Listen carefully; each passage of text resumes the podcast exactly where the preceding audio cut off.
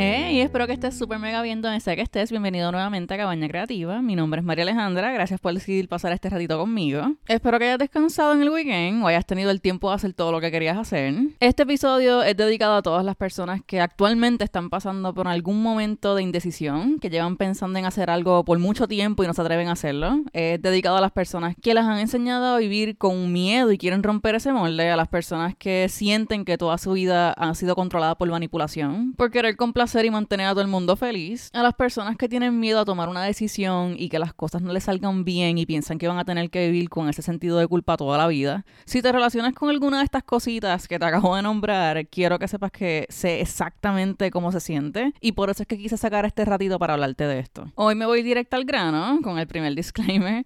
Ya por el título tú sabes que vamos a estar hablando de los miedos y por qué son una buena señal. Por ende, ya sabes que este episodio es primo de No hay vacancia resistencia que te lo voy a dejar en los show notes. Y como primo lejano de El momento no llega, se crea, que también va a estar en la descripción del episodio por si te interesa escucharlo, ya sea nuevamente o por primera vez. Yo quise hacer este episodio porque yo me puse a pensar que la mayoría de las decisiones importantes que yo he tomado en mi vida me han dado miedo en el momento que las tengo que tomar. Y siempre son diferentes miedos, miedo a fallar, miedo a que alguien se moleste conmigo, miedo a tener que lidiar con consecuencias difíciles, miedo a no encontrar respuesta, miedo a estar infeliz por mucho tiempo, etc. Los orígenes de mis miedos se han desarrollado por gente que me quiere mucho, que quieren lo mejor para mí que no me quieren ver caer, que en cierto punto yo considero que eso es normal. En mi familia no hay tantísimos risk takers, hay dos o tres, pero no son muchos. Hay mucha gente en mi familia que vive su vida, como dicen en inglés, by the book. Así que yo estoy consciente de que muchas de las decisiones que yo he tomado a lo largo de mi vida han sorprendido a mucha gente de mi familia. Y también yo estoy consciente que muchos están sorprendidos de las cosas que he logrado hasta ahora. Yo desde jovencita siempre me he tirado de pecho y por ahora siempre he logrado salirme con la mía, por ahora.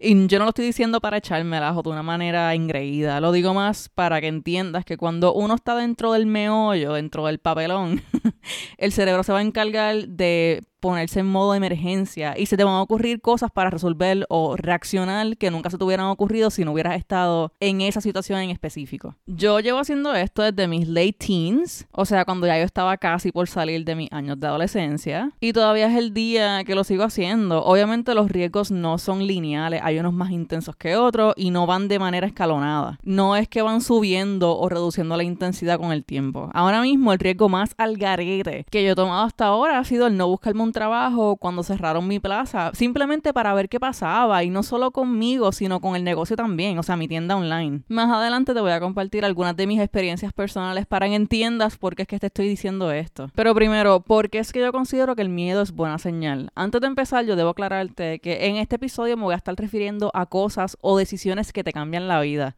No estoy hablando de experiencias extremas como tirarte un paracaídas ni nada de eso por el estilo. Yo voy a estar hablando contigo sobre situaciones como, por ejemplo, renunciar a tu trabajo trabajo, mudarte del país, cortar conexiones con alguien, etc. Al momento que tú sientes miedo, tu cuerpo o tu mente te están dejando saber que un cambio se está aproximando. Lo peor que a ti te puede pasar es estar estancado o estancada en un mismo lugar, pasarte hablando de las cosas que te incomodan sin hacer nada para cambiarlas, o sea, como planificar sin hacer. Que así yo conozco muchísimas personas, se quejan y se quejan, pero no hacen nada para cambiar su situación. So, si ahora mismo hay algo que tú quieres hacer, obviamente que no sea haciéndole daño a alguien, que no acabas y lo haces porque tienes miedo y sigues buscando excusas o de dónde agarrarte para no hacerlo, probablemente es algo que te va a cambiar la vida. Es una de esas curvas inesperadas que si esperas mucho se te va el tren. En otras palabras, significa que estás saliendo de tu área de confort. No mucha gente se atreve a salir de ahí. Incluso hay gente que vive su vida entera encerrados o encerradas en su área de confort. Esa es la gente que siempre va a estar preguntándose qué hubiera pasado si yo hubiera hecho X cosa. Esa es la gente que cuando ya es muy tarde se arrepienten de no haberse arriesgado más. Es gente que prefirió la comodidad en vez de experimentar hasta donde pudieron llegar. Gente que prefirió quedarse con las ganas o con las dudas en vez de salir a buscar respuestas. Hay un dicho por el Robert G. Allen que dice, Everything you want is just outside of your comfort zone. En español es que todo lo que tú quieres está fuera de tu área de confort.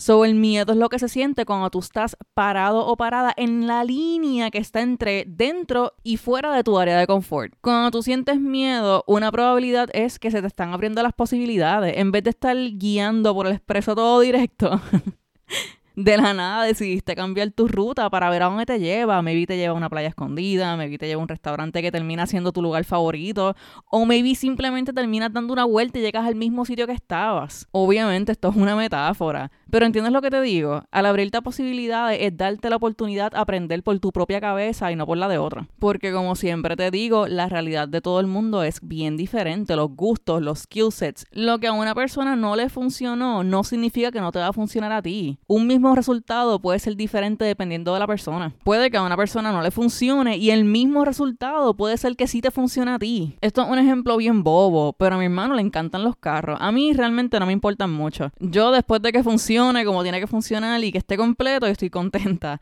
Mi hermano sabe la maquinaria, que si cuánto corre, que si cuánto cuesta, todos los detalles. Entonces aquí en Puerto Rico hay como una pista de correr go-karts de carrera. Y yo fui para allá con mi pareja y a mí pues no me encantó la experiencia. Y no fue porque el lugar fuera malo, sino que no es para mí. Pero tú le preguntas a mi hermano y para él ese sitio está brutal. Él ha ido como 10 veces. Es el mismo lugar. Ambos fuimos a hacer exactamente lo mismo, pero mi experiencia es completamente diferente a la de él. Otra manera de verlo es imaginando que el cerebro es como un armario de archivos. Cada archivo es una experiencia y cada archivo de cada experiencia lo abres y tiene un expediente completo de las emociones, las reacciones y las consecuencias de esa experiencia. Por ejemplo, dentro del archivo de comer chocolate, tú tienes que es una buena experiencia. Ah, pero comiste este otro chocolate de otra marca, lo tienes como mala experiencia. Llegar tarde del trabajo, en ese expediente está que si llegas tarde al trabajo te dan un memo que esa no es la mejor experiencia. Y así poquito a poco tu cerebro va recolectando y guardando esta información. Si tú sientes miedo es porque la secretaria de tu cerebro no tiene un archivo de esa cosa que estás pensando hacer. No sabe la consecuencia o está freaking out.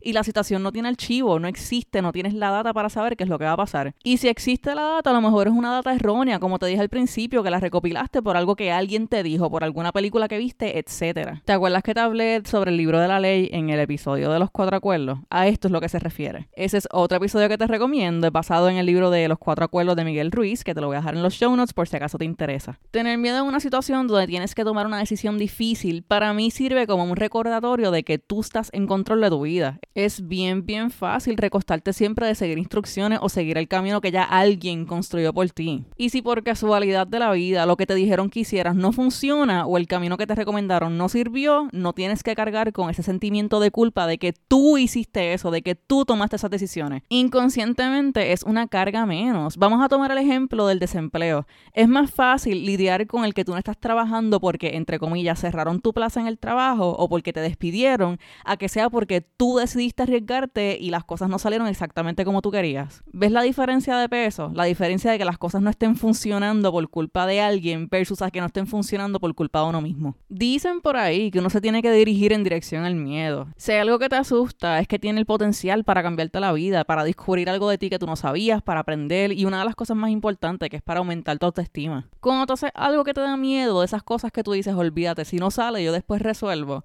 Si te sale bien o te sale mejor de lo que tú pensabas, tu autoestima va a aumentar de una manera anormal. Y esto yo te lo digo por experiencia propia. Yo he tomado muchos riesgos, algunos medios bobos y otros que son un poquito más retantes. Y cuando lo hago, cuando estoy dentro del meollo, dentro de la situación, tú sientes que te pones como una armadura invisible y tú estás pensando, bueno, aquí fue, que venga lo que tiene que venir, que yo estoy ready. Y muchas veces tú te vistes con esta valentía y después te das cuenta de que tu cerebro exageró toda la situación. Te quedas como, ok, so esto era.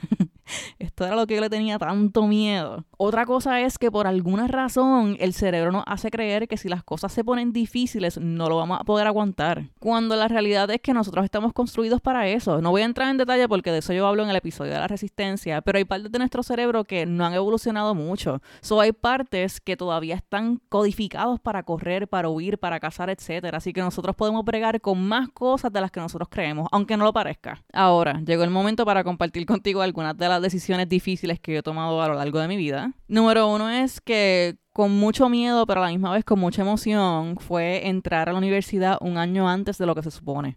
Yo brinqué de grado 11 a la universidad, yo esquipié por completo grado 12 y fue por decisión propia. Todo porque yo fui, como siempre he sido, haciendo research innecesariamente y yo descubrí que a ti no te hace falta todas las clases del currículo escolar del grado 12 para entrar a la universidad. Yo estoy hablando de acá en Puerto Rico porque yo sé que me escuchan personas de otros países. Por lo menos aquí en Puerto Rico esa es la situación, que no mucha gente lo sabe. Tú solamente necesitas español, inglés y matemática para poder entrar a la universidad. La escuela te pone el resto de las clases simplemente para que tú cumplas con el horario escolar. Que sé yo, aquí en Puerto Rico es de 7 y media a 2 y media o de 8 a 3. Así que cuando yo acabé mi grado 11 en mayo, ese mismo junio entré a la escuela que daban clases de inglés, español y matemática de grado 12. Lo hice en dos meses, o sea, en verano. Y cuando terminé en julio, ese mismo agosto entré a la universidad. Yo era una bebé entre medio de un chorro universitario. Otra decisión difícil que quiero compartir contigo fue el momento de decidir estudiar arte, o sea, tener mi bachillerato en animación. Cuando yo tomé esa decisión, ya a mí me quedaba solamente un año en la universidad para terminar mi bachillerato en educación. Yo iba a ser maestra. Y esto era por el miedo. Mi mamá era maestra, o se veía como una ruta bastante cómoda, o sea, mentalmente, porque ya yo sabía lo que era y ya yo sabía qué esperar. Así que casi a punto de acabar, acepté mi pasión por el arte y decidí empezar desde cero nuevamente. Créeme que hubo muchas personas que no estaban contentas con esta decisión, pero todavía es el día que no me arrepiento.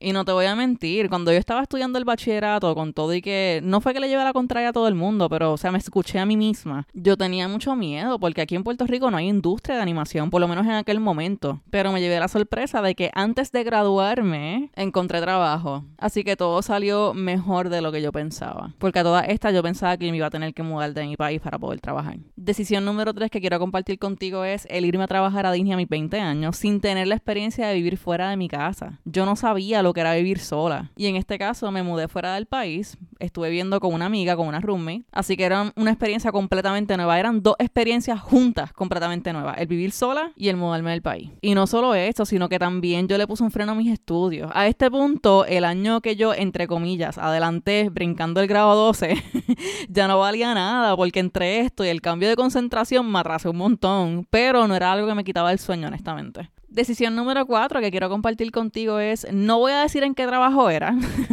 pero en uno de los trabajos que yo trabajé full time como animadora, me debían dinero.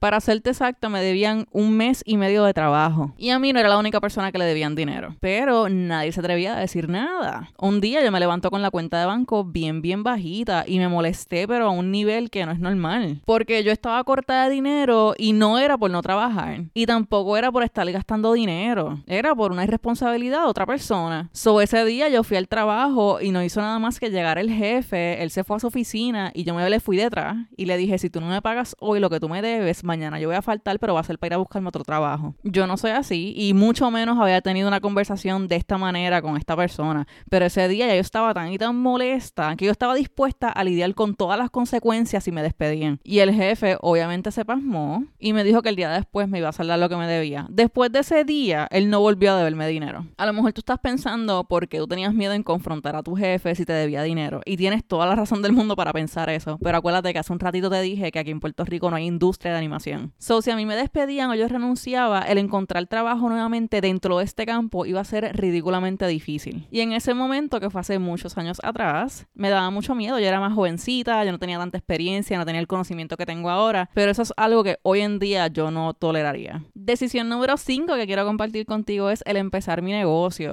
Y ahora mismo no estoy hablando de cómo se convirtió en mi full time, sino cuando lo empecé por primera vez. Uno tiene que invertir dinero sin saber si lo vas a recuperar o si la gente le va a gustar tu concepto. Obviamente esto es un riesgo que yo me tomo cada vez que yo creo y añado productos a mi tienda. Pero la primera vez se siente más que las demás. Ya después tú te acostumbras y entiendes que es parte del proceso de tener un negocio. By the way, esto es como un bochinche.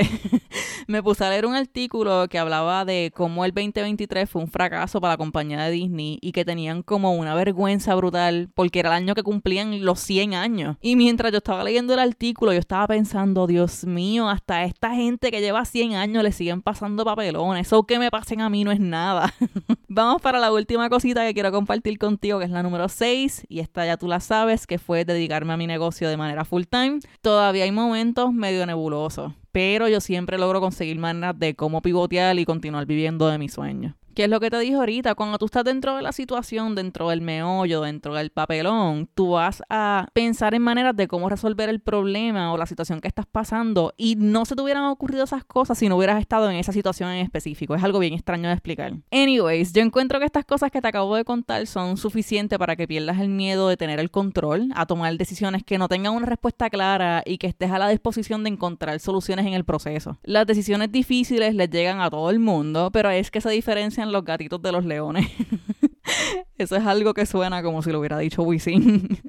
lo que te quiero decir es que las decisiones difíciles son completamente normales, pero están las personas que siempre deciden lo mismo y está el otro grupo de personas que está dispuesta a dejarse sorprender. Yo espero que este episodio te haya ayudado en algo, a darte ese empujón que te hacía falta para que te atrevas a caminar en dirección al miedo y no en contra que lo veas como una señal que te está tirando el cuerpo y no como razones para no hacer nada con tu vida. Tú te mereces vivir la mejor vida del mundo y lo peor sería tú mismo o tú misma seas la persona que te lo esté evitando. Como siempre te digo, deseo que tengas una semana súper productiva, que descanses siempre que puedas y que quieras. Espero que estés súper bien donde sea que estés. Acuérdate que estoy súper orgullosa de ti, que tú puedes con todo y que el universo trabaja contigo, nunca contra ti. Hablo contigo luego. Bye bye.